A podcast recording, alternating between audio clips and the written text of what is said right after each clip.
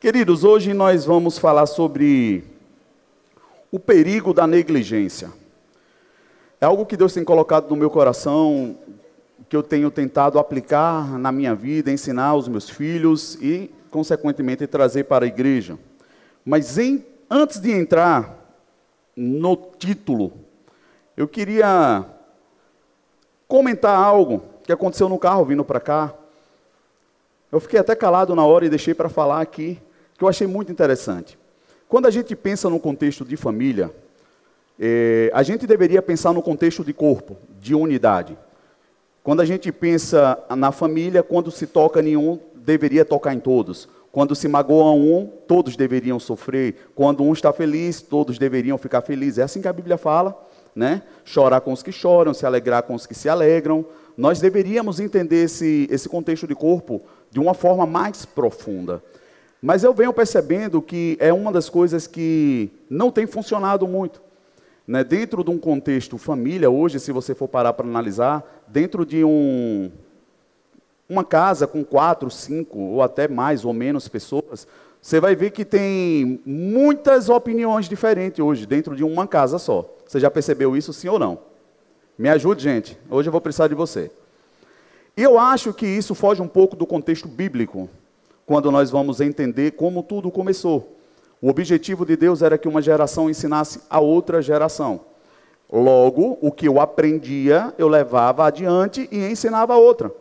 Quando você começa a ver muita opinião, a palavra talvez fosse divisão, você começa a ficar um pouco preocupado porque você começa a perceber que as infiltrações ela vêm por causa de uma divisão. Todo mundo é livre para ter uma opinião, mas dentro de um contexto casa, família, deveria existir uma única opinião, uma única direção. Vocês concordam comigo? Sim ou não, gente? Eu vou te dizer por quê. Isso não tem nada a ver com a Bíblia, ou com a pregação, perdão. É só o que Deus colocou no meu coração antes de vir para cá. Se a palavra do Senhor fala que só existem dois caminhos, vida e morte. Se dentro da sua casa tem duas escolhas, dois caminhos, você se conformaria em saber que você está no certo e outros estão indo para o errado? Ou você faria alguma coisa? Ou ao menos tentaria fazer com que Deus deixasse claro algumas coisas? Ou buscaria entender por que, que isso está acontecendo de uma forma mais profunda? Sim ou não? Hoje nós estamos aceitando de uma forma muito tranquila as coisas divididas. Ah, é só uma opinião. Ah, é só isso. Ah, é só aquilo. Irmão, eu quero te dizer que não é. Não é. Isso denuncia uma raiz. Isso denuncia muitos porquês. Isso denuncia muitas coisas que precisaria ter um pouco mais de atenção.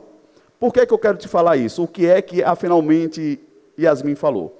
Quando a gente estava vindo, é, os carros com adesivos de campanha, né?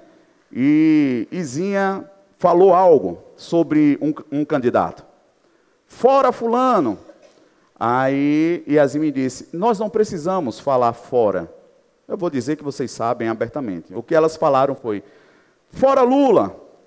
E aí e Yasmin disse, nós não precisamos falar fora Lula. Nós precisamos nos posicionar com o certo.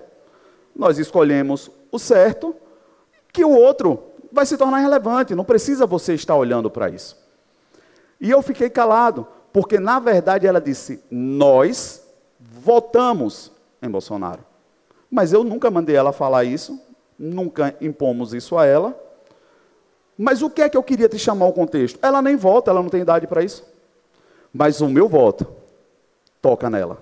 Ela entende que as minhas escolhas são as escolhas dela. Se ela escolhe, ou se eu escolho, nós estamos escolhendo para um contexto familiar. Vocês estão comigo, irmãos? E isso eu fiquei pensando, porque você precisa orar um pouco mais. Por que, que há divisão dentro de casa, em um contexto, irmãos, que eu não estou te falando, nem gosto de falar de política no púlpito, vocês sabem disso. Porque eu não estou falando necessariamente de política, eu estou falando de coisas espirituais. Irmãos, quando vocês verem duas bandeiras, uma defendendo vida e outra não, uma defendendo paz e outra não, uma defendendo liberdade e outra não. Irmãos, isso não tem nem cabimento se perguntar o que é que você escolhe. Nós já deveríamos saber só pela fé que professamos. Vocês estão comigo? E quando você vê a confusão estabelecida, eu prefiro crer que falta informação ou interesse de alguns que dizem ser da nossa família, mas estão escolhendo equivocado. Eu prefiro crer que seja um engano. Eu prefiro crer que seja por causa de dores. Eu prefiro crer que sejam por causa de traumas. Eu prefiro crer que seja por qualquer outro motivo, mas não por um fundamento que se estabeleça em verdade sobre um princípio. Amém, irmãos? Por isso que não vale a pena a gente discutir, porque a discussão nunca levou e não vai levar ninguém a canto nenhum. O que nós precisamos, na verdade, é ter um coração aplicado para entender dores de pessoas, traumas. O que é que nós podemos fazer para trazer luz? E vou finalizar esse pensamento, se fizer sentido para você. Quando você chega em casa à noite e a sua casa, o seu apartamento está escuro, você não manda a escuridão sair. Você acende a luz. Sim ou não? A escuridão permanece? Não, irmão. Irmão, quem está perdendo tempo brigando com trevas, com escuridão, é porque ainda não entendeu que a luz que há em você trará resposta para quem está nas dúvidas. Você não precisa impor nada a ninguém. Você precisa posicionar-se.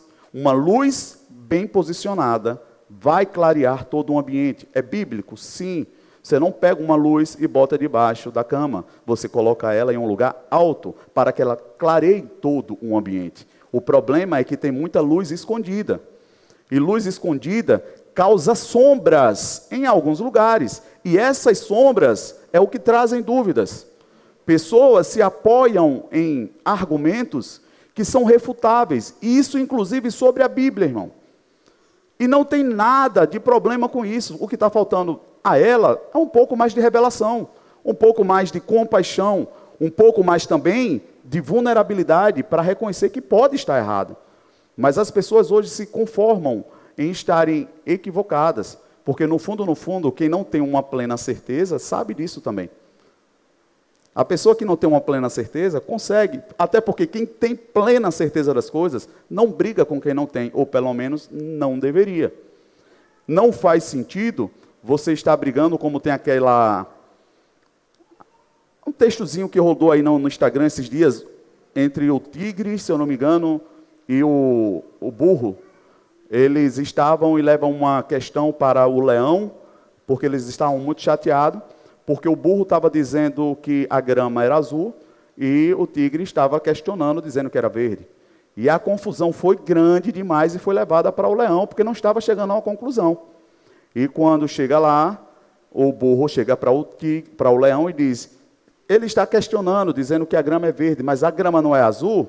Aí o leão olha para o burro e diz: É, é azul. E o tigre olha e fica espantado com aquilo. Como assim? Depois que o burro vai embora, o tigre pergunta ao leão: Como assim a grama é azul? A grama, na verdade, é verde. Ele, se você não sabe disso, o que me espanta é você saber estar querendo discutir com algo que você já sabe. Irmão, você não discute por, algo que você sabe. Se uma pessoa está entrando em discussão com você, ela não quer aprender. Vocês estão comigo, irmãos? Não se discute com quem não quer aprender nada na vida.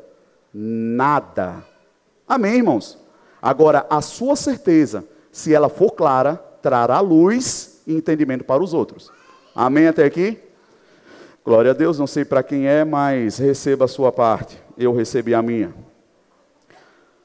Eu creio que a palavra fala que um reino dividido não subsiste, irmão. A família ela só pode ser destruída se ela for dividida. Se a família não for dividida, nada destrói uma família. Você não pode deixar ter divisão. Pensamentos contrários, irmãos, precisam ser esclarecidos. Por que, é que eles estão querendo infiltrar-se? Amém. Somos instruídos, irmãos, e nós temos a mente de Cristo. Nós precisamos ser sábios, usar a sabedoria de Deus, principalmente nesses dias que vai levantar-se cada vez mais confusão e divisão. Amém?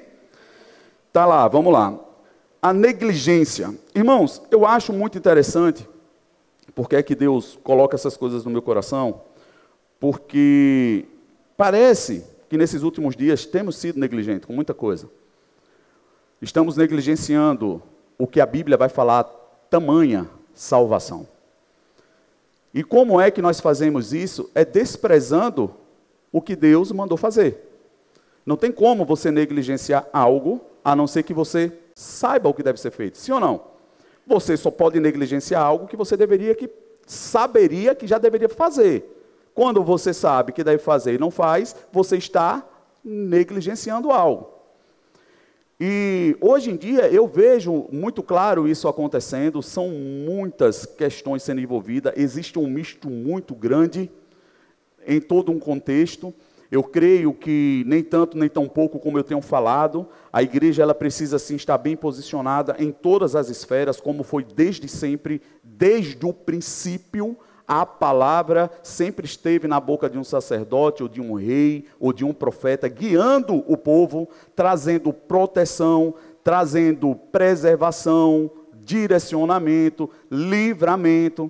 E quando isso se perde, vem o espaço para confusão.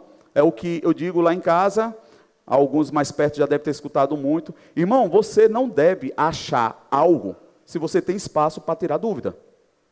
Você não precisa errar no achismo se você tem a oportunidade de tirar dúvidas.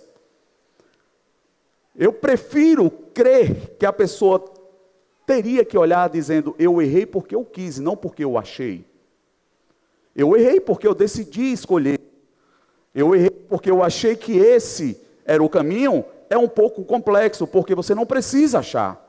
Nós podemos ter certeza se nós entendermos que os nossos passos errados vão trazer danos. E para não trazer danos, nós precisamos ter certeza nas direções que tomamos, nas escolhas que tomamos, e principalmente quando se fala de corpo. Você imagina, você está dormindo e precisa trabalhar, você tem um, um compromisso, e o seu olho acha que precisa abrir, mas a sua mente quer continuar dormindo.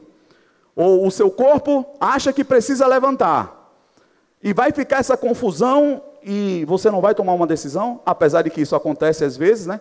Você fica naquela de não sabe se levanta e sabe que a cabeça precisa levantar, mas o corpo não quer vir. Irmãos, só dentro desse pequeno exemplo você vai entender que é uma luta travada, sim ou não? Só basta você estar cansado, querendo levantar, sabendo que tem responsabilidade, mas o olho parece que não quer obedecer, o ouvido está escutando o despertador e está uma confusão. Mas no final das contas, para existir um consenso, todos tomam uma posição. Ainda que o sono ainda esteja, mas o corpo levantou, o cérebro disse que precisa tomar uma posição, você vai e começa a colocar as coisas para funcionar. O que eu quero te dizer com isso? Irmãos, há um equívoco muito grande sobre todos estarem satisfeitos ao mesmo tempo. Irmãos, não entenda isso, porque você não pode estar dentro de um contexto familiar e cair no engano de que tudo que você vai tomar de decisão vai agradar a todos do mesmo jeito. Não! Nem sempre. Mas o certo é para ser estabelecido e seguido, até que ele se torne compreendido para aquele que ainda não conhece bem e passe a entender por que, que ele se torna satisfatório. Irmãos, você não vai ensinar para uma criança um não e ele vai achar bom de início, se ele não entender o porquê ou não. E no tempo de criança ele não vai entender muito bem muitas coisas, mas com o passar do tempo ele vai entender. Ou seja, quem precisa ter maturidade de que as coisas estão amadurecendo ao meu redor, sou eu que já sou maduro, mas eu não posso me igualar com os outros que não são. Vocês estão entendendo? Diga amém, só para eu ter certeza. Irmãos, hoje parece que aqueles que sabem o que tem que fazer estão se moldando a quem não sabe, simplesmente porque gritam, insistem e querem. Tem que se dar um jeito, tem que se dar ouvido. Irmãos, não é assim, e é por isso que a confusão está se estabelecendo. Por falta de pessoas que estão em posições de autoridade, que estão negligenciando estas posições. Irmãos, o não vai ser não sempre e o sim vai ser sim sempre. Agora, a nossa base é a palavra.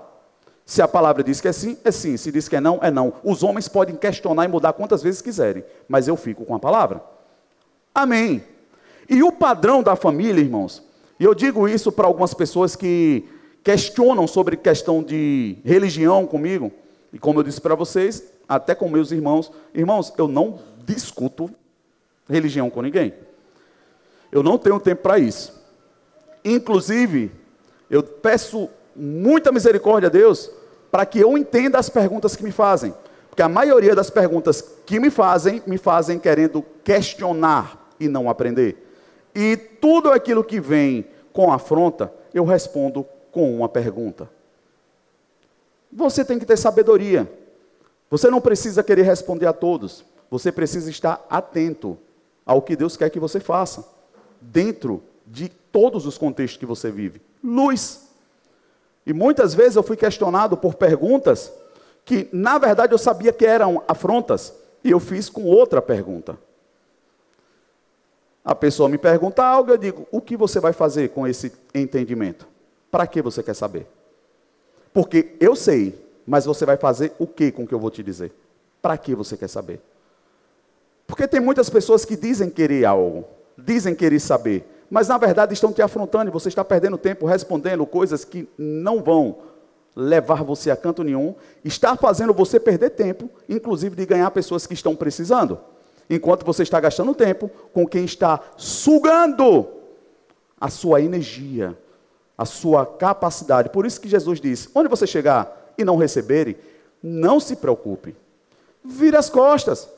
Pode bater a sandália dos pés, tira a poeira e vá para frente. Porque eu também creio, irmãos, que tem pessoas que conectam-se mais fácil com outras. Tem pessoas que vão suar para falar algo para uma pessoa entender, outra vai chegar, não vai nem falar, vai desenhar com a mão no ar e a pessoa vai entender. E Deus é mais sábio do que todo mundo. Você concorda comigo? Então a gente só faz o que ele manda. Vamos para frente. Não recebeu? Não quer entender? Eu vou para frente, irmão. Ah, mas e como é que eu faço? Eu tenho que salvar a minha família, irmãos. Eu quero te dizer uma coisa: você precisa esforçar-se para manter-se salvo. Até porque você mesmo não consegue salvar a si mesmo. Você precisa estar em um lugar de salvação, que é o lugar de obediência. Outra pessoa, você não consegue fazer isso. Agora, quanto mais efetivo você for no seu entendimento de salvação, mais as pessoas do seu lado vão encontrar esse lugar de salvação também. Mas enquanto você está desesperado, querendo mostrar para pessoas, isso transparece, na verdade, para elas, um sinal de insegurança. E isso é muito fácil quando você percebe em uma criança de colo. Estou olhando aqui agora para Karen ali. Uma criança de colo percebe, irmão, se a mãe estiver agitada. Rapaz, é impressionante como a criança não descansa no colo dela. Ah, isso tá ali é verdade. Principalmente quem está com colo novinho assim. Não descansa. Porque é o único instinto que ela tem no momento é o da segurança. Se ela está sabendo de alguma forma que a mãe está insegura, ela está em perigo, irmão ela está em perigo. E os nossos pequenos, apesar de crescerem, eles, de certa forma, aprenderam a olhar para nós dentro de casa, para instintivamente proteger-se. Perceba que uma criança ela pode estar em um ambiente brincando, se você der um grito de gol alto ou alguma coisa, vai parar todo mundo prestar atenção para ver. Vai ter uma confusão, vai começar uma briga, o que é que está acontecendo? Depois que ele vê que não, na verdade foi qualquer coisa, menos uma confusão, ele volta a fazer o que ele estava fazendo. Isso é um instinto. E toda hora nós estamos passando informações. Toda hora nós estamos passando informações. E aqui é que vem o grande erro, é de nós falarmos e fazer o contrário. A gente fala algo e faz o contrário. A gente fala algo e faz o contrário. Irmãos, nós estamos ensinando errado. E o pior, estamos assinando embaixo um atestado de que somos duas caras. E que o certo é para ser assim. Vocês concordam comigo, irmão? Porque se os nossos filhos estão olhando para mim e para você, vendo eu falar uma coisa e fazendo outra, eu acho que aumentou um pouco. Ele está dizendo para mim o quê? Ele, o certo então é falar uma coisa, mas não tem problema de eu fazer outra. Vocês estão comigo? O certo é eu dizer que vamos defender a vida, mas na primeira oportunidade que ele me vê, eu digo, eu vou matar um. Irmãos, são coisas distantes demais. E que nós nos pegamos no erro o tempo todo, fazendo isso o tempo todo. E não entendemos que criança absorve no literal. Porque nós temos entendimento e já conseguimos separar muitas coisas, eles ainda não. E da mesma forma, igreja. Porque quando a igreja vai falar sobre novo convertido, não está falando sobre velho, está falando sobre alguém que acabou de nascer. Alguém que o entendimento precisa ser transformado. Então, irmão, tem coisas que nós falamos dentro do nosso. Pode baixar mais um pouquinho, acho que é o retorno que está sobrando. Dentro do nosso contexto, que eu falo coisas e eu não posso falar porque pessoas não entendem. E se eu falar, eu vou gerar muito mais desconforto e insegurança que promover uma segurança. Ainda que eu esteja falando ou com conhecimento de algo muito profundo, eu tenho que ter cuidado com quem eu me comunico. Porque em vez de eu salvar, posso perder uma pessoa. Vocês estão comigo? Sim ou não, gente? Eu vou dar um exemplo que me veio agora na cabeça sobre questões de saúde. Já aconteceu, não uma vez, algumas, se você for buscar no Google, de pessoas que morreram porque tiveram os seus exames trocados. Pessoas que foram fazer exames de sangue rotineiro, quando chegaram lá e pegaram o seu exame de sangue, na verdade não era o dele, apesar de estar com o nome, disse soro positivo. A pessoa descobre que está com HIV. Essas pessoas, elas perdem o norte. Elas literalmente acreditam sem sequer sem sequer refutar aquela possibilidade. E pessoas entram em processos de definharem, somatizam exatamente o sintoma da doença. E alguns morreram. E depois de morto, foi que foi descoberto que, na verdade, o exame tinha sido trocado e ele nunca teve aquela doença. Mas morreu com os sintomas dela. Irmãos, isso é muito sério. Isso é muito sério, porque é o que nós falamos da possibilidade de sofismas. É uma palavra ou uma falsa profecia que pode ser estabelecida que vai criar uma estrutura que vai conduzir toda a sua vida. É por isso que a rejeição não é algo à toa ou para ser desprezado. É por isso que palavras que escutamos na nossa infância adolescência não podem ser desprezadas, elas precisam ser ressignificadas, elas precisam ser muito bem trabalhadas. E isso precisa ser levado a sério, irmão. Se teve falta, eu vou te perguntar: uma criança que teve falta de vitamina na infância, ela vai ter uma série de dificuldades até descobrir isso. Depois que se descobre, o que é que faz? Vai ficar murmurando porque a, o pai ou a mãe não deu? Não, dá a vitamina. Faz a suplementação agora. Corrige o que está errado. Ou vai ficar olhando para trás dizendo, nunca me levaram num posto, nunca me deram uma vacina, porque na verdade eu nunca tive quem pudesse fazer. Amém, irmão? Isso também é uma verdade. Mas hoje, a verdade é que você pode tomar o controle. Hoje você está diante da melhor possibilidade, que é a verdade. Então, quando você sabe os fatos, você toma uma posição e não negligencia isso. E na maioria das vezes, nós vemos hoje a nossa maior luta é por negligência, e principalmente daqueles que sabem o que devem fazer, daqueles que estão em posição que deveriam estar agindo de uma forma, no mínimo, transparente, sem sombra de dúvidas. É muito confuso você viver em um mundo que você, principalmente quando se fala de igreja, você olha para uma igreja, fulano toma uma decisão assim. Você olha para outra igreja, Cicrano toma uma decisão assim. Mas denominação tal permite que as coisas sejam assim. E você começa a olhar para essas coisas todas e traz uma confusão, sim ou não? E aí, só nos resta dizer, deixa eu ver qual é o time que me encaixa melhor. Quando, na verdade, esse parâmetro deveria ser a verdade, a palavra. Ainda que eu entenda que, como um corpo chamado igreja, nós vamos ter braços ministeriais mais efetivos em algumas áreas específicas. Um ministério vai atuar mais forte no evangelismo, outro vai atuar mais forte no aconselhamento, outro vai atuar mais forte no ensino. Amém, irmão? Isso é a diversidade e isso é saudável. Mas o que eu estou falando é você divergir de princípios, é você divergir da verdade, a verdade que nos sustenta e nos iguala como família. Quando você vê algo muito separado, nós precisamos levar em consideração o texto. Como pode andar junto se há divisão entre nós? Como nós seremos uma família se eu estou indo para um lado e você para o outro eu pouco me importo com o que você fala e vive? Não faz sentido, irmãos. Vocês estão comigo?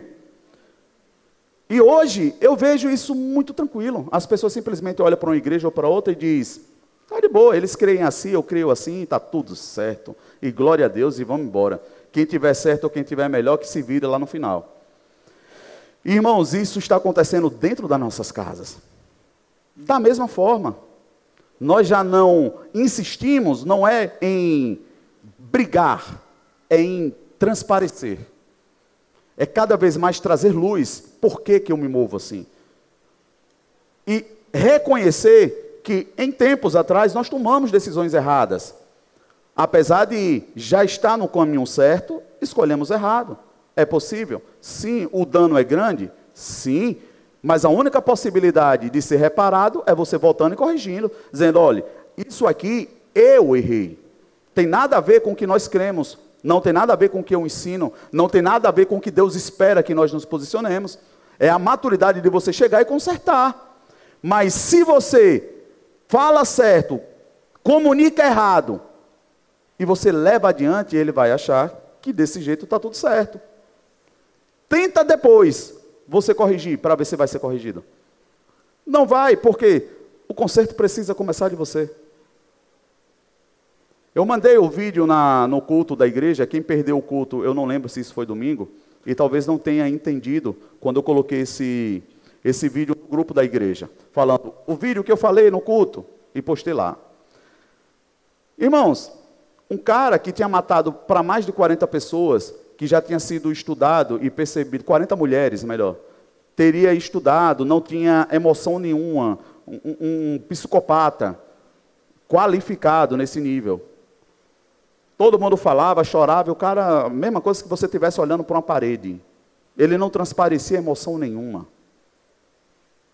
Isso era para doer o nosso coração. Porque, irmão, ninguém sabe o que está dentro de um coração daquele, ninguém sabe o que aquela, aquele cidadão passou. Ninguém consegue conectar-se que você só vê uma pessoa fazendo algo porque ela está repetindo algo. Ela só está comunicando algo para uma pessoa porque, na verdade, é um raiz que está brotando na vida dela. Isso eu não digo para você para culpar ou condenar pessoas, eu digo para poder você olhar e entender que nenhum fruto cai distante da sua árvore, ele cai embaixo da árvore. Ele vai cair ali pertinho. Então, se ele está caindo perto, tem a ver com você, sim ou não? Vocês estão comigo? Posso continuar? Amém. Então, o vídeo, o pastor vai falar que todo mundo no júri popular dos Estados Unidos foram para a bancada e olharam para o condenado e disse: Você fez isso, você é isso, você é aquilo. Todo mundo tinha uma palavra de juízo e de maldição para a vida daquele cara. Aí eu te pergunto: vai dizer alguma coisa para ele? Não, irmão, porque o fruto dele já me mostra que ele foi uma pessoa que sempre ouviu isso ele só está ouvindo o que já é normal ouvir desde sempre. Eu posso ouvir um amém? Por isso que quando você briga com uma pessoa, ou quando você fala para uma pessoa coisas que são verdadeiras, que precisam, na verdade, de correção e não de apontamentos, não surte efeito, porque falar o que todo mundo já falou, ou falar o que ela já sabe, é fácil. Eu quero ver você se dispor a consertar. Eu quero ver você ser vulnerável para ajudar. E justamente o que essa pessoa precisa é disso. Porque ela ouviu o tempo todinho que não vai dar para nada, que não vai dar para nada. Cresce, casa, não vai dar para nada. Você vai ser só mais um falando. Aí quando chega no júri um senhor e pega o microfone e olha para o cara e diz: "Você está me desafiando a viver o principal mandamento que o meu mestre mandou viver, que é perdoar você." Mas porque Jesus me manda fazer isso? Eu quero te dizer que você está perdoado por ter matado a minha filha. E esse homem, na hora, desaba e começa a chorar. Um cara que nunca na vida tinha demonstrado uma emoção. Vocês estão comigo, irmão? Agora o interessante é que a Bíblia fala que o perdão, ele encobriria o quê? Uma multidão de pecados. O que foi que nos abriu a porta da possibilidade de salvação? Quem sabe? Perdão, irmão. Agora, essa porta está aberta hoje para todos? Sim ou não? Mas todos vão entrar? Por quê? Eu já disse isso aqui também, sobre uma parábola que nós comentamos. Irmão, não é porque o perdão se tornou ineficaz, é porque a pessoa não aceitou o perdão. Mas o perdão já foi liberado. Vocês estão comigo, irmãos? Tem pessoas que simplesmente a gente não vai conseguir destravar a vida delas, mas não é mais por causa de você, é porque a pessoa não está conseguindo receber o perdão. A pessoa não está conseguindo lidar com isso.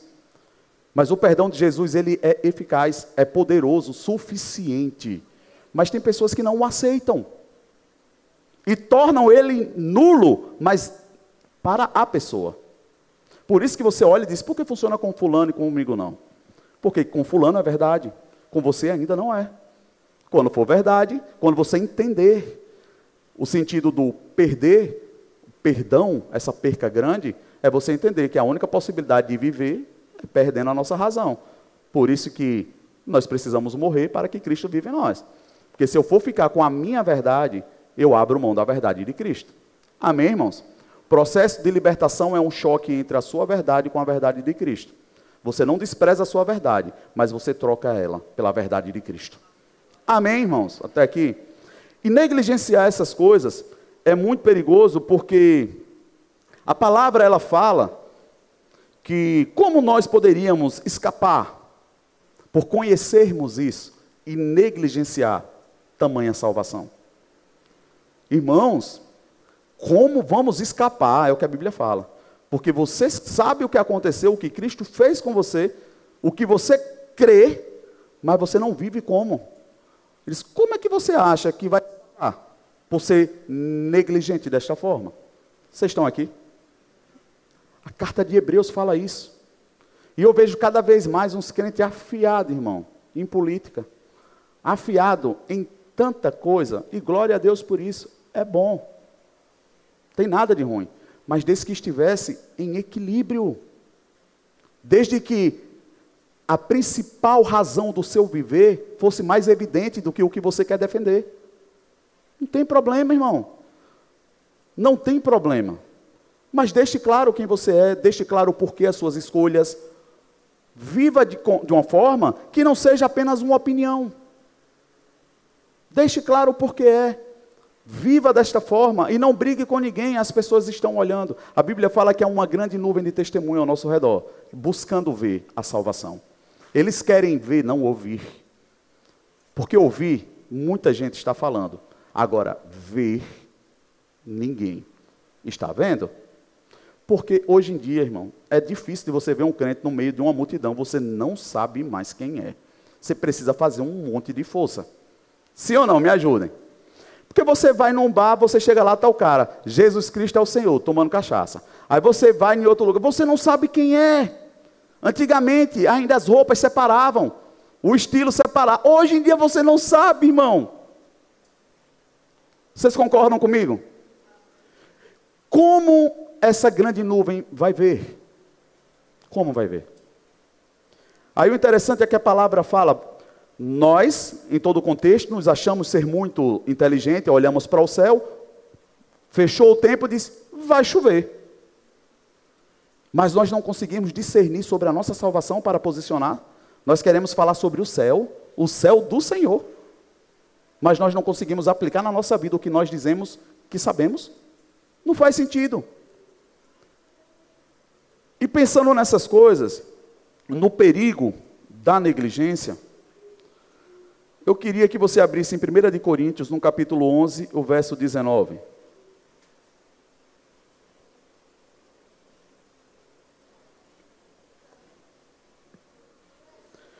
Aleluia. Vocês estão recebendo alguma coisa?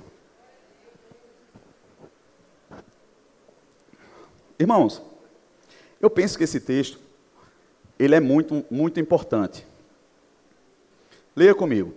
Pois é necessário que haja, é necessário, diga comigo, é necessário. Que haja entre vocês, para que sejam conhecidos qual entre vocês são aprovados. Mas o que é que é necessário que haja entre vocês?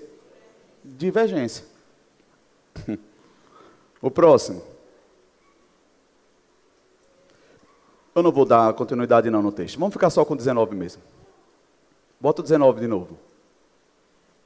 é necessário que haja divergência entre vocês, para que sejam conhecidos qual entre vocês são aprovados. Irmão, divergir não é se matar.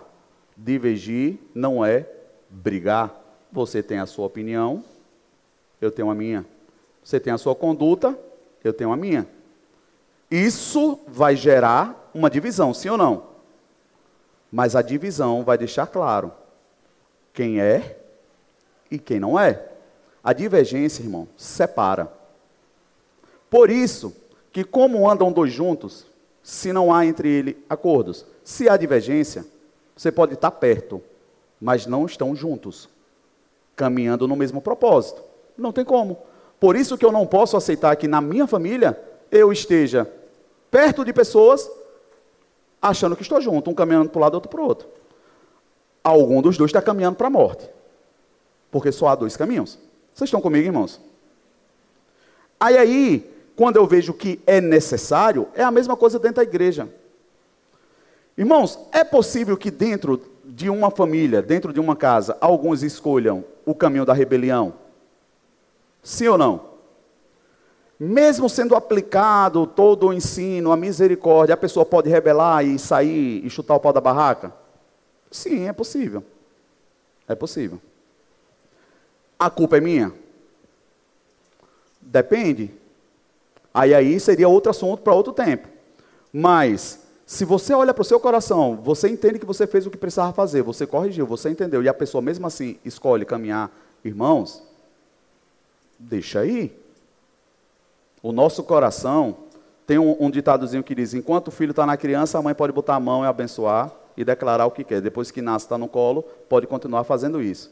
Quando está caminhando e segurando na sua mão também, depois que cresce, irmão, você não tem mais como manipular. É só orando que Deus tenha misericórdia. Que Deus faça. Senhor, eu errei, volta lá, corrige, ó, isso aqui eu errei, não sabia. Faz a sua parte. Agora, obrigar, forçar e querer que as coisas aconteçam, irmão, aí aí você querer ir para um lugar que você não tem como ir, que é o lugar de Deus, o lugar do Espírito Santo que convence. Não. E o pior, que aí você entra no muro das lamentações e não é o de lá de Jerusalém, e começa a lamentar e murmurar pela vida por resultados fracassados, quando você deveria estar vivendo a sua vida. Aí aí você entra em outro problema, negligenciando a sua vida, deixando de fazer o que precisaria estar fazendo hoje, porque você está murmurando pelo passado que você precisa apenas resolver. Você precisa resolver e não mudar o cenário. A mudança do cenário vem a partir da misericórdia do Senhor pelo conhecimento da verdade da pessoa. Mas resolver você precisa. Eu posso ouvir um amém de vez em quando? Então, quando eu vejo que é necessário que haja divisão, em Timóteo, no capítulo 3, 16, a Bíblia fala que toda a escritura é divinamente inspirada e proveitosa para ensinar. Irmãos, não tem como você ter um argumento de dizer eu não sei. A gente pode dizer eu ainda não conheço. Mas existe um caminho que é divinamente inspirado para nos ensinar tudo. A Bíblia. A Bíblia. Eu preciso reconhecer que na minha linhagem familiar houve uma ruptura que não passou-se o ensino bíblico. Eu que tenho que correr atrás, sim ou não? Sim ou não, gente? Eu vou ficar olhando para trás dizendo, mas ninguém me ensinou, ninguém nunca me levou, ninguém nunca isso. Entra na faculdade e diz isso. Meu pai nunca sentou para me ensinar o beabá e tenta passar numa prova. Não vai estudar, não. Quer dizer, na verdade, acho que nem entra, né? Vocês estão comigo, irmãos? Seu pai foi analfabeto, sua mãe também. Aí você também vai ser? É assim que tem sido? Não, irmãos. Os nossos pais não tiveram a opção ou a oportunidade que nós tivemos. Eles nos deram condição. O que espera-se é que nós fôssemos melhorar. E às vezes nós nos perdemos, distanciamos mais ainda. Porque negligenciamos muitas coisas que deveriam ser resolvidas, irmãos. Aleluia. Eu queria, antes de, de continuar, ler com você aqui. O que é negligência? Que expressa falta de cuidado, desatenção ou preguiça Negligência significa desleixo, descuido, falta de zelo, falta de aplicação ao realizar determinadas tarefas, é agir com irresponsabilidade ao assumir um compromisso. Negligência significa desatenção, menosprezo, desdém. É o ato de depreciar, de não dar a algo o seu devido valor. Negligência é também a demonstração de preguiça, de indolência e de inércia. É a falta de iniciativa. Diga comigo, misericórdia.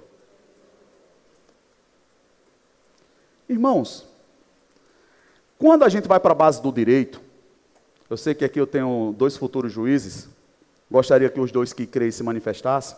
Amém. Já tem um aqui, o outro ficou de fora. Ah, glória a Deus. Irmãos, o crime para ele ser estabelecido, ele pode ser por imprudência, imperícia ou negligência. É isso? É assim?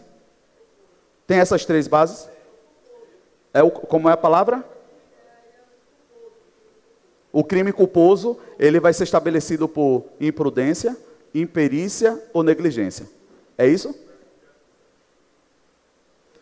Mas você vê que são três esferas que tocam sobre a culpa. Não é isso? Então a pessoa pode se tornar culpada por imperícia, a pessoa não tem uma noção de como fazer, ela foi imperícia, imprudência, poderia se encaixar as duas palavras? Uma pessoa que não tem perícia, ela se torna imprudente? Não, porque vem o outro, né? Imperícia, imprudência, é isso? E, e negligência. Aí eu paro para analisar, irmãos, se tem três coisas, e uma das que nós estamos falando é negligência e a imperícia. E quando nós somos imprudentes? Quando nós assumimos o risco? É aquela possibilidade também do direito que vai dizer bem assim, quando a pessoa assume o risco, a possibilidade de matar. Uma arma é perigosa? Sim ou não? Depende na mão de quem ela está. Porque se ela estiver na mão certa de uma pessoa perita, ela é perigosa, mas não para você. Ela vai ser perigosa para quem está errado. Ou pelo menos deveria ser assim, sim ou não, irmãos? Aí eu vou te perguntar, um muro, ele é proteção ou desproteção? Me ajude. Se estiver concluído. Porque um muro abandonado, ele se torna perigoso. Os bandidos vão procurar onde? Um muro que os esconda. Que na verdade o muro era para repelir. Mas agora se tornou abrigo. Porque eu me tornei imprudente, eu comecei uma obra e não concluí. Fui irresponsável. Aí, aí eu vou para outro contexto. A Bíblia fala: por que antes de você construir, você não para e calcula? Porque toda obra inacabada, ela traz zombaria. E o propósito no qual se espera alcançar, vai, você vai trazer o resultado contrário. Porque a gente pensa que se eu não estou indo para o propósito estabelecido por Deus, e eu decido não ir agora, eu simplesmente não decidi ir. Não, irmão, você mudou o propósito. O tempo que você está parado, não indo para onde você deveria estar indo, você está indo para o lugar contrário. Porque não existe inércia no reino espiritual. Não existe. Não existe o neutro. Eu vou ficar neutro. Irmão, não existe. Ou é sim ou é não. Ou é luz ou é trevas, irmãos. Que comunhão há entre a luz e as trevas? Não existe. Nós precisamos assumir a responsabilidade. Qual é a frase que eu gosto muito de dizer? Quem é bom de desculpa é ruim de arrependimento. Quem é bom de desculpa é ruim de arrependimento. Quem é bom de desculpa é ruim de arrependimento, irmão. Você vê uma pessoa começar a se desculpar demais, irmão. Pode parar de falar. Pode parar. Tem um muro desse tamanho que você não vai penetrar. Não vai é, é tema para outra aula também. Jericó, a gente fala sobre isso. É você encontrar na vida de pessoas uma muralha tão impenetrável que foi construída ao longo dos tempos que você não consegue entrar. Mas Jericó só cai pelo poder de Deus, porque não foi homens que derrubaram. Vocês estão comigo, irmãos? O que derrubou Jericó foi a obediência do povo, foi ouvir o comando do povo, de Deus. Nós queremos derrubar Jericó na vida de pessoas no murro, no grito. O grito faz parte na hora certa, porque o silêncio é guerra. Irmão, quer ver você travar uma batalha? Tenta ficar calado quando estão te afrontando. Meu irmão, pense em uma guerra travada. Sim ou não? Irmãos, mas nós só associamos guerra a murro, a bala. Não.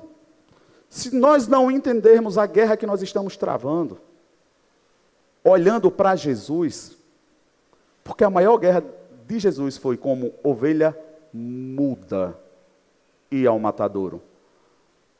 O interessante é que a Bíblia poderia dizer só como ovelha indo ao matadouro. Porque ele sabia que precisava morrer, mas ele foi, era uma ovelha muda. Todo mundo acusando, todo mundo falando, e ele calado.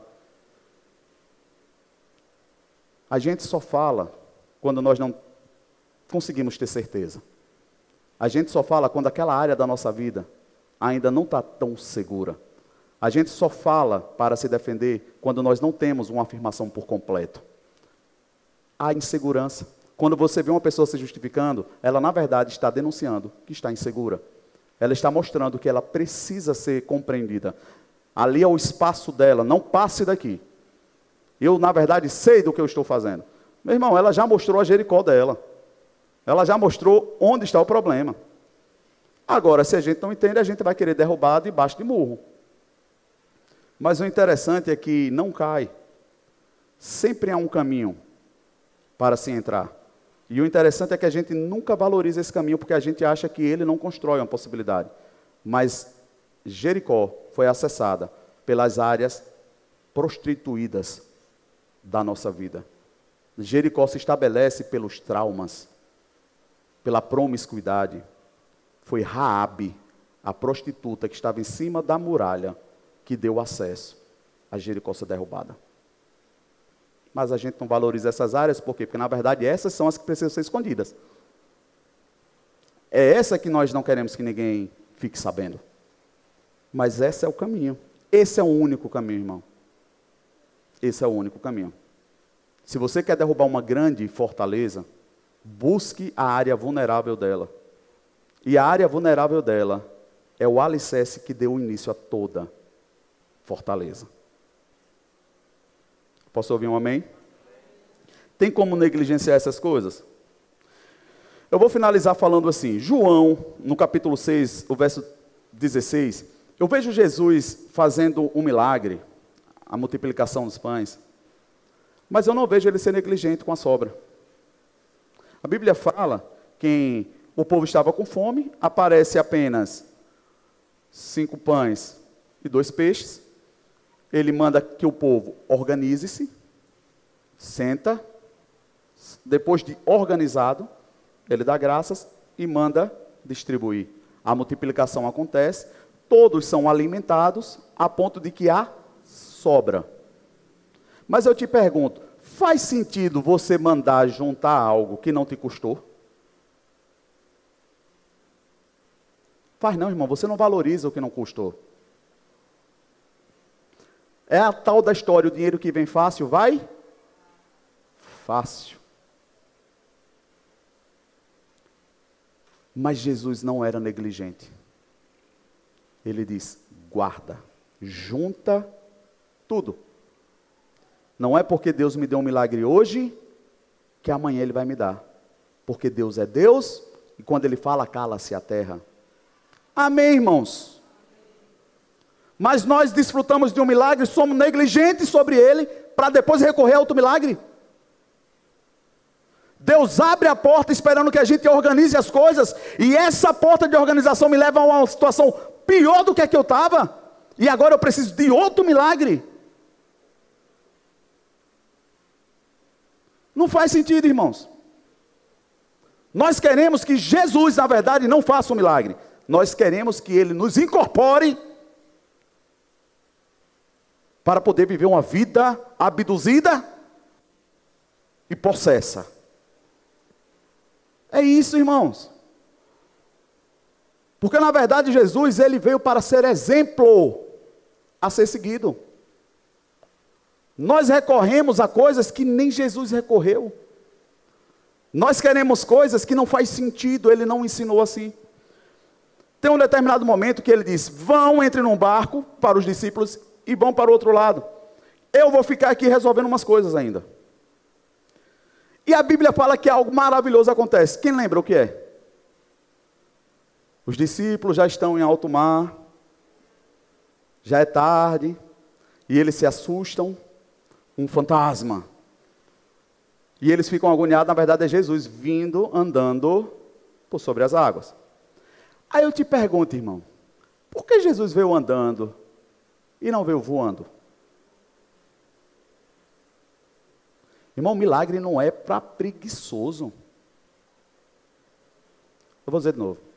Milagre não é para preguiçoso, irmão. Milagre é para quem está andando para o propósito.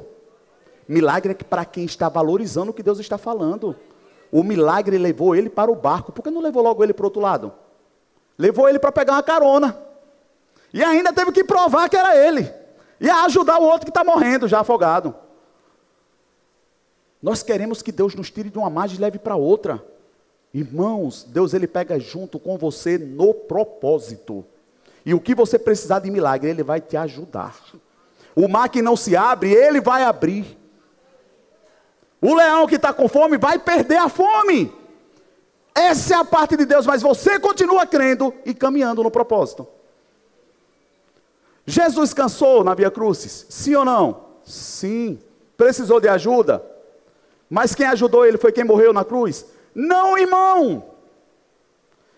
Irmão, aprenda a discernir ajuda, aprenda a discernir milagre, aprenda a discernir também responsabilidade. Quem te ajuda não é obrigado a ir à cruz com você. Para de condicionar o seu caminho apenas uma ajuda, que eu creio que não ficará sem galardão, mas a cruz é sua. Jesus pegou a cruz e foi, porque ele sabia o que estava proposto. Vocês estão comigo, irmãos?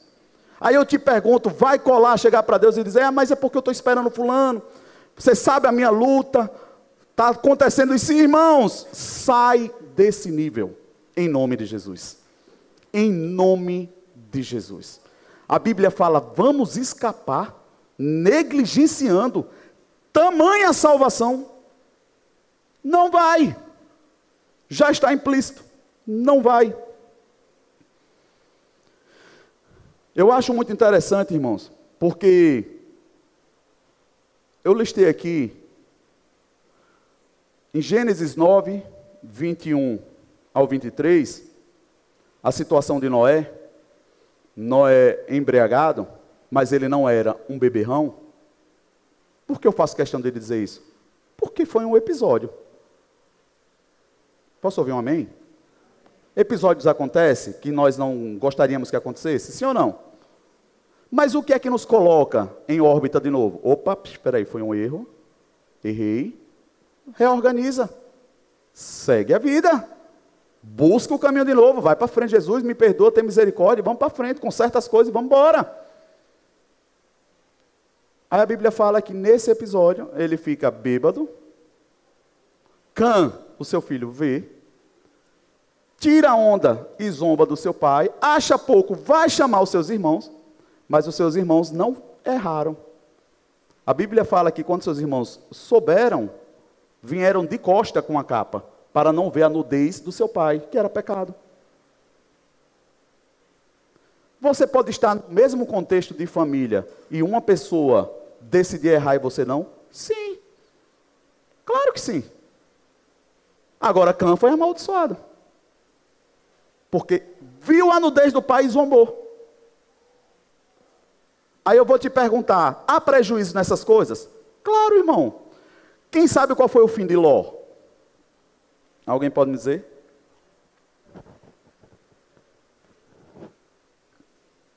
Não tem nada de extraordinário no fim de Ló. Por isso que você não lembra. Agora vocês sabem quem foi as filhas de Ló? Sim ou não? Essa nós deveríamos saber. Porque elas quiseram dar uma de tão esperta que a Bíblia fala que Ló, abra comigo aí em Gênesis 19, por favor, 19, ah, do, acho que é a partir do 30. Eu estou caminhando para finalizar. Estou dentro da minha hora. Ló partiu de Zoar. Quem é Ló? Diga, o pai. Sim ou não, irmãos? O pai. Cadê a esposa? Quem lembra? Morreu. Virou estátua de sal. Porque Deus disse: não olha para trás. E ela decidiu olhar. Foi Deus que matou? Amém. Então Ló partiu de Zoar com suas duas filhas e passou a viver nas montanhas, porque tinha medo de permanecer em Zoar. Irmão, o medo é perigoso? Sim ou não? É um sistema de alerta? Sim. Mas o medo, ele precisa ser bem observado e administrado e enfrentado? Sim. Os valentes são aqueles que têm medo, mas analisam as coisas e prosseguem. Ele mudou a rota. Ele, como cabeça, negligenciou essa posição, esqueceu que Deus que tinha tirado ele de onde ele estava, porque ele não precisou pedir, os anjos foram até lá, comunicaram e o tiraram de lá. No meio do caminho, a mulher desobedece. Deus livra ele do perigo e aqui ele está com medo. Como assim? Quer dizer, Deus fez uma vez não faria outra? Aí ele dá um jeitinho e foge. Porque a Bíblia está dizendo foge. Não é isso? Aí ele vai com a sua filha, com medo, para zoar. Aí olha o que é interessante. Ele e suas duas filhas ficaram morando em uma caverna. Olha a ideia genial. 31. Um dia, a filha mais velha disse à mais jovem: Nosso pai já está velho, e não há homens nas redondezas que nos possuam, segundo o costume de toda a terra. A Bíblia sempre querendo respaldar, né? Vamos dar vinho a nosso pai e então nos deitaremos com ele para preservar a sua linhagem. Naquela noite deram vinho ao pai e a filha mais velha entrou e se deitou com ele e ele não percebeu. Irmãos, eu não vou continuar lendo. Quem era que estava com Ló? Como ele não percebeu, irmão? Tinha outra mulher ali. Ele está bêbado. Mas a que ponto? Que nível? Que as coisas na nossa vida, a desculpa vai ser a bebida ou qualquer outra coisa. A desculpa vai ser qualquer outra coisa. Porque ele ficou bêbado, porque tomou um comprimido do Boa Noite Cinderela e sem perceber ele apagou, não. Ele foi ficando bêbado, porque não parou. Porque insistiu no caminho. Eu posso ouvir um amém, irmão? Irmãos, errar, tudo bem. Agora permanecer, insistir. Sabe quem são os filhos dessas mulheres? Nós estamos estudando, paramos agora em Neemias. Mas os filhos que essas mulheres tiveram, engravidaram do pai, o filho do incesto de Ló, é o que vai levantar a geração dos sambalates e dos tubias, daqueles que levantam-se contra a obra de Deus. Vem de relações assim. Pessoas que você vê levantando-se contra Deus, às vezes não é nem a culpa. Vamos olhar de onde veio. O que é está acontecendo? Como é que foi a base dessa família? Posso ouvir um amém, irmãos? É muito fácil encontrar os Tobias. É muito fácil. Mas você sabia que tinha sido assim? Que tinha começado a geração deles? Então, irmãos, negligenciar é você julgar sem conhecer fatos também. Você se torna negligente. É você tomar partido por uma causa sem você ter resposta, base suficiente para isso. Nem a omissão e nem a precipitação. O conhecimento, porque o trono de Deus é poderoso, porque a base do trono de Deus é justiça e é equidade, ele é a luz, ele é o poderoso que tudo vê. Ele sabe, por isso que ele julga certo. Por isso que nós não somos consumidos, porque pela misericórdia dele, ele conhece a nossa história, irmãos. É misericórdia, ele colocar o coração dele nas nossas misérias. A palavra misericórdia já disse, vem disso, né? Miséria, cordia. Miséria e coração, misericórdia. Ele coloca o coração dele, ele aplica a bondade dele em nossas misérias, para poder não porque ele conhece a nossa história. Irmãos, nós precisamos um pouco mais de ajuda, sim ou não? Deus precisa nos ajudar, sim ou não? E para finalizar, eu queria que o louvor pudesse subir. Abra comigo em 2 Samuel, no capítulo 11. Vocês estão recebendo alguma coisa, irmãos? Irmão, negligenciar é algo que não vai dar para negociar. A gente não consegue lidar com as pessoas que estão do nosso lado, que são negligentes. Sim ou não? Você fica para perder os cabelos quando você vê uma pessoa agindo com negligência? Agora imagina Deus, na hora de jogar, ele vai, irmão, a misericórdia é para agora. Depois, a gente vai escolher se a gente vai encontrar com Deus como pai ou como juiz. Eu te aconselho, como eu estou me esforçando, a encontrar Ele como pai. Mas quem estiver distante dele vai encontrar com Deus também, mas como um juiz. Todos vão ver Deus. Uns vão ouvir, vinde, amado de papai. Mas outros vão ser julgados. As nossas obras vão ser julgadas, mas para galardão. Os outros vão ser julgados para o destino eterno, distante de Deus. 2 Samuel 11, 1. Na primavera, época em que os reis saíam para a guerra. Eu acho interessante que a Bíblia não dá margem, irmão, para dizer que houve um equívoco. Na primavera, vírgula, época em que os reis saíam para a guerra. Davi enviou para a batalha Joabe com seus oficiais e todo o exército de Israel. E eles derrotaram os amonitas. Sabe quem é os amonitas? É lá da geração da filha de Ló. Depois vocês vão ver aí de onde é que vem. E cercaram Rabá. Ponto.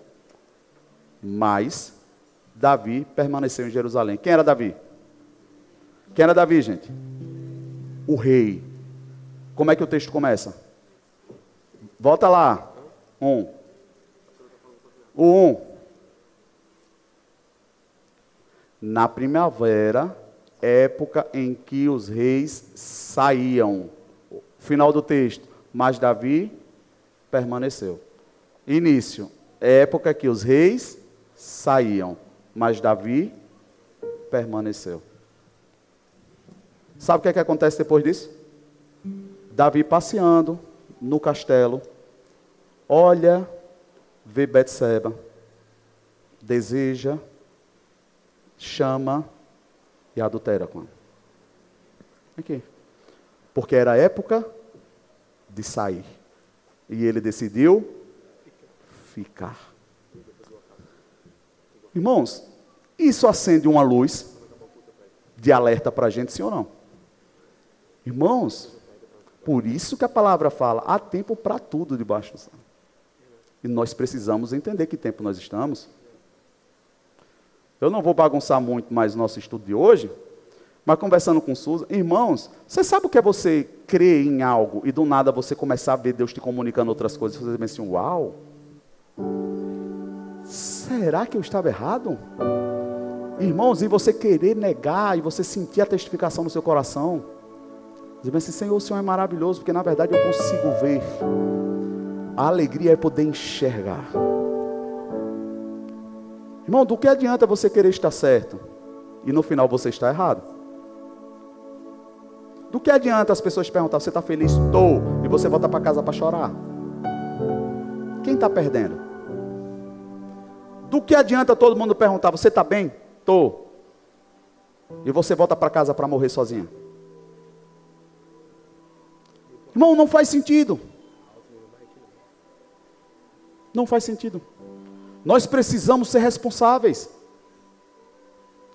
Nós precisamos, no mínimo, ser responsáveis com as nossas escolhas. E principalmente quando nós estamos em posição de governo, de autoridade já estabelecidas. Irmãos, um homem infantil com uma família é destrutivo. Uma mulher que não assume a responsabilidade de virtuosa é destrutiva. Um sacerdote carente é destrutivo. Um político corrupto é destrutivo. Simplesmente porque estão negligenciando a posição que estão exercendo. E isso vai custar. Na verdade, já está nos custando. Nós precisamos chorar, pedir misericórdia enquanto há tempo. Mas não é Deus me livra, é Deus me ajuda. Eu quero consertar. Eu vou dizer de novo: para de pedir, Deus me livra. É tempo de pedir, Deus me ajuda. Eu quero consertar com esse lamaçal todo. Eu quero acabar com isso. Eu quero resolver. Ou você está esperando que Deus desça e resolva? Tem gente que está, viu, irmão? Mas o interessante é que ele não vai fazer, porque em Jesus ele disse: está. Quem sabe o que é que ele fala? Está consumado, não tem mais nada para fazer. Se tem alguma coisa que precisa ser feita, é você. Enquanto há tempo. Vou dizer de novo: enquanto há tempo. E agora veja se parece com os contextos de hoje.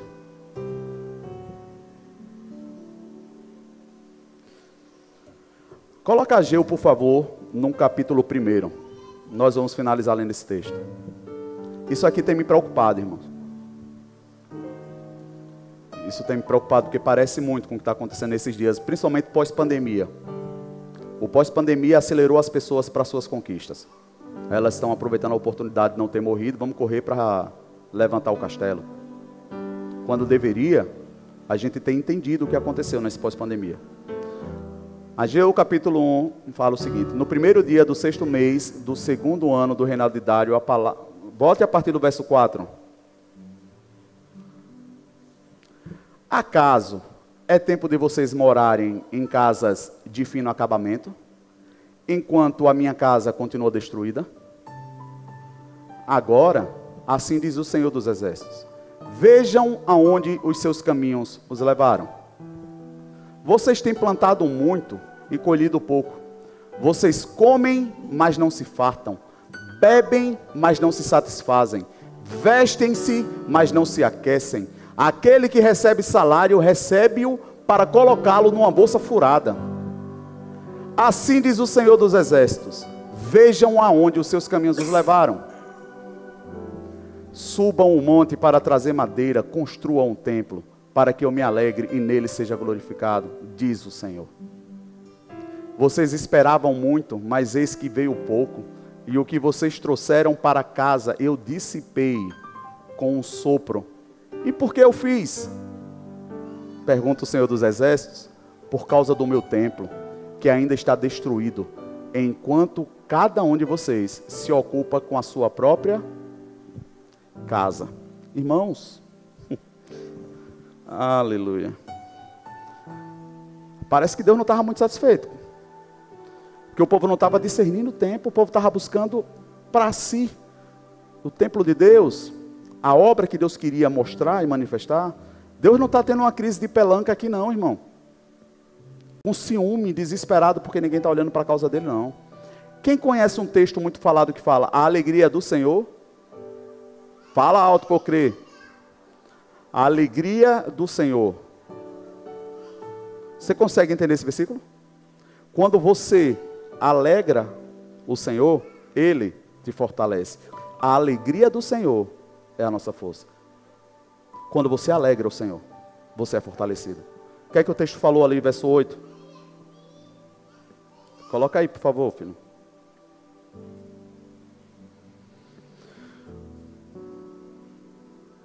Suba um monte para trazer madeira. Construa um templo para que eu me alegre. Quando você alegra o Senhor, Ele. Quando você alegra o Senhor, Ele te fortalece. Qual é o seu empenho? Alegrar o Senhor. Qual é a alegria do Senhor? A obra dele ser concluída. Quem é templo do Senhor aqui?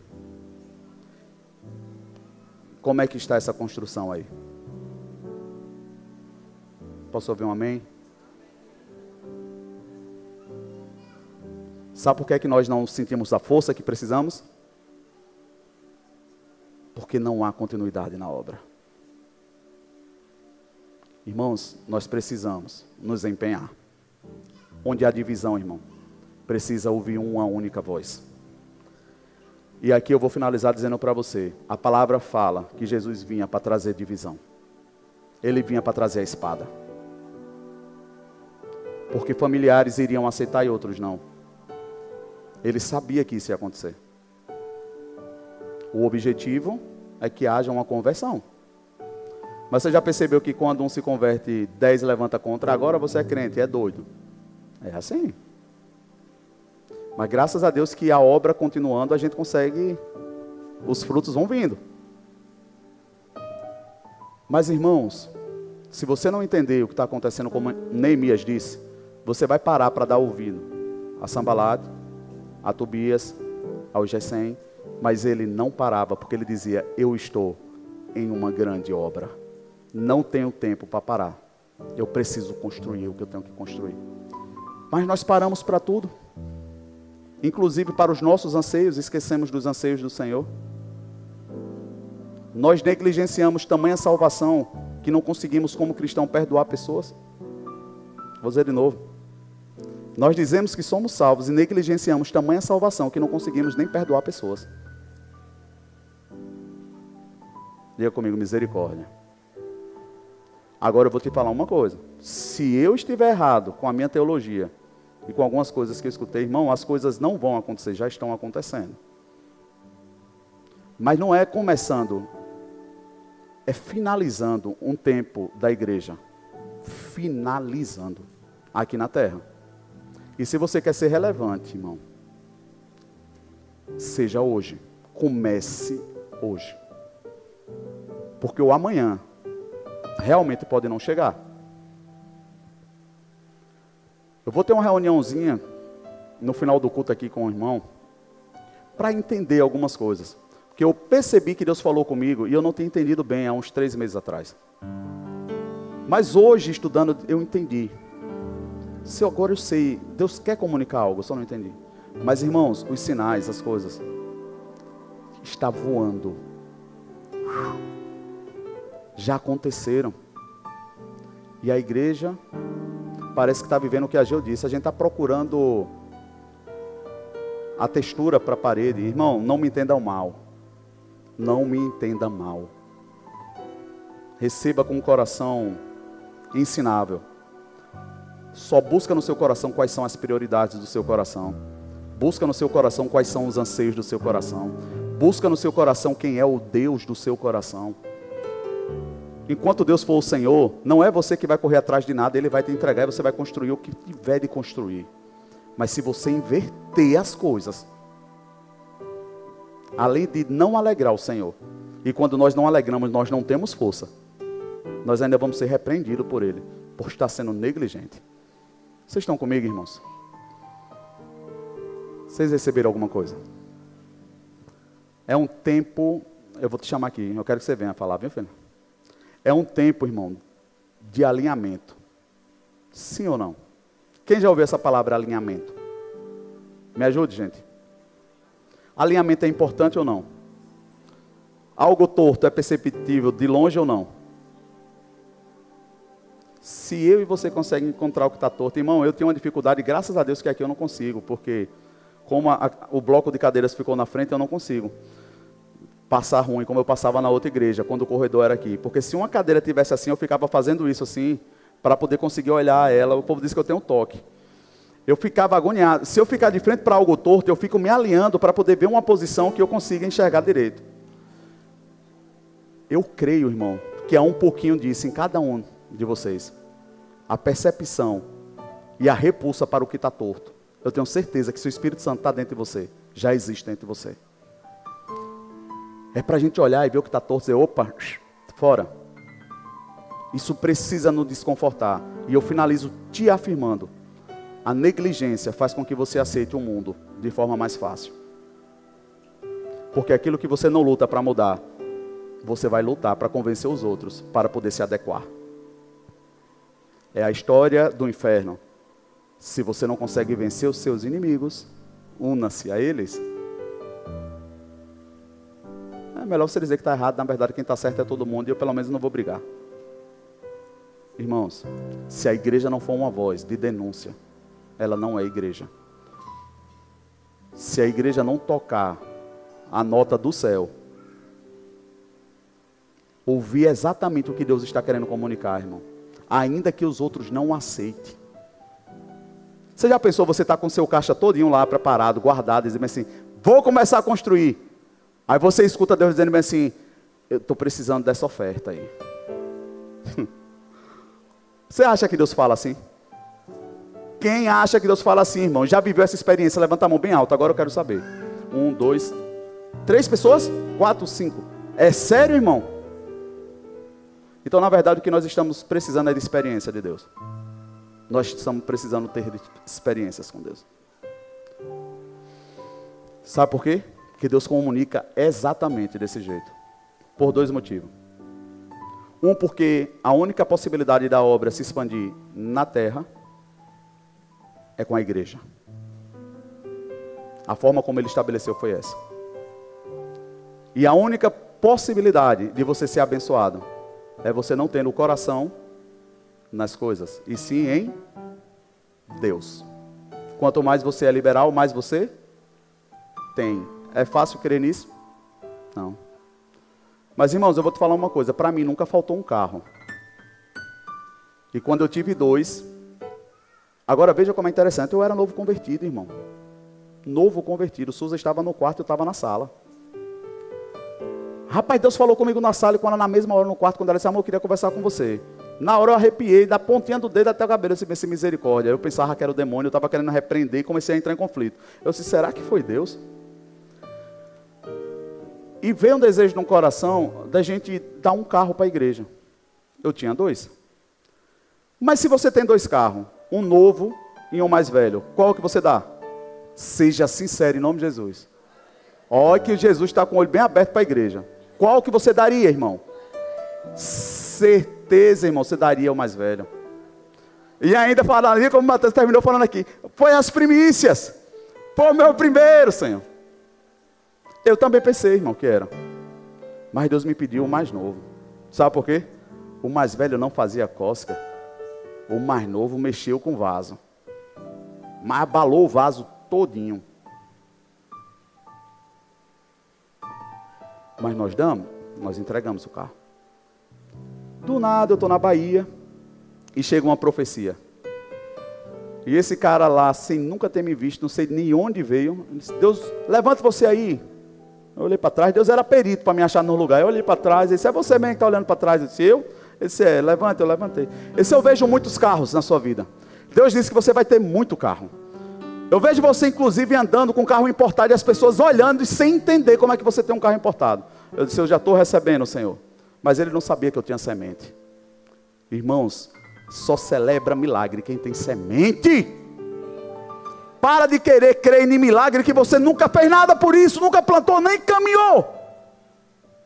O mar se abriu porque o povo chegou lá, Joedson. O milagre aconteceu porque o povo estava lá. O milagre acontece para quem está caminhando, como eu falei no início. Irmão, não faltou carro. Inclusive, eu dei um carro e ganhei um importado que eu não poderia comprar. Hoje já não está mais comigo. Mas, irmãos, teve um tempo que Nana chegou lá na minha casa e disse: Pastor, a sua casa está parecendo uma concessionária. Lembra disso? Cadê Nana? Que eu não estou vendo. Lembra disso, minha filha? Ela, pastor, a sua casa está parecendo uma concessionária. Eu comecei a rir. Eu disse assim, rapaz, foi naquele dia que eu lembrei da profecia. Eu vou dizer só para vocês entenderem, irmão. O carro que eu dei foi um Astra, que Susan dizia que era o carro do Batman. Eu tinha um Astra que no tempo era o Astra GSI. É uma série com teto solar. Era um sonho, meu carro. Foi esse que eu dei. Mas não me arrependo, não, irmão. Um Monza que era o meu xodó, mas sendo que não doía. Eu tinha um Monza que Deus não aceitou, não, irmão. Foi o Monza. Foi o Monza que a gente ficou com ele. Todo dia que eu ia sair, o pneu estava furado ainda, para me deixar mais chateado ainda. E aí, irmão, o que é que acontece com isso? Quando Nana chegou lá, irmão, eu vou falar isso aqui. Vocês conhecem o meu coração sem presunção nenhuma. Porque do mesmo jeito que vem, vai. Quem faz é Deus, não foi eu que tive capacidade de comprar nada, de ter nada. Só chegou na minha mão. Porque ele queria cumprir uma promessa. Inclusive, nem está comigo hoje mais, mas ele cumpriu. Ele falou, cumpriu. Sim ou não? Amém. Tinha uma Land Rover, tinha duas Pajero, tinha um Fusion, tinha um Bugre, tinha um quadriciclo. Já não tem espaço mais na garagem, irmão. Mas eu vivi o milagre do Senhor. Amém, irmão. Amém. Pastor, você está com qual? Com a doblô. E cadê os carros? Irmão, Deus cumpriu a promessa. Cada um assume seus erros, suas responsabilidades, se conserta e aprende e tira a lição que tem que tirar. Mas Deus cumpre promessas. Deus cumpre promessas. Os vizinhos achavam que eu tinha uma oficina dentro de casa, irmão. Eu fui denunciado no condomínio. Até provar que os carros eram meus. Mas não era uma oficina. Amém, irmãos? Eu preciso ser responsável de dizer que Deus cumpriu, sim ou não? Sim. Agora, eu poderia ter feito algumas coisas diferentes? Sim. Poderia ter amadurecido um pouquinho mais? Sim. Amadureci depois? Glória a Deus, irmão, mas em todo tempo Deus seja verdadeiro e todo homem mentiroso, ele cumpriu a palavra dele. Agora, se você não teve essa experiência, irmão, ainda, você precisa começar a orar para ter uma experiência com Deus. Como Abraão. Quem lembra da história de Abraão? Por que Deus não pediu o primo? Mas ele só tinha um. Por que ele pede Isaac e não um primo? Eu estou procurando uns primos aí para ofertar. Estou vendo Poliana ali, acho que eu vou dar. é muito fácil, irmão. Dar o que não lhe custa, dar o que é dos outros é fácil. Agora dá aquilo que está lá dentro do coração. E se você ainda não entregou, irmão, seu coração de verdade, e a única forma de saber se você entregou ou não seu coração, é você olhando para dentro do seu coração e entendendo o que é que mais te custa. Está na sua mão está na mão de Deus? Porque uma coisa eu vou te dizer, irmão, ainda que você ache que você vai perder, você só vai ganhar, porque promessa não se perde. Promessa não morre. Quem morreu naquele dia foi Abraão. Isaac ficou vivo porque promessa não morre.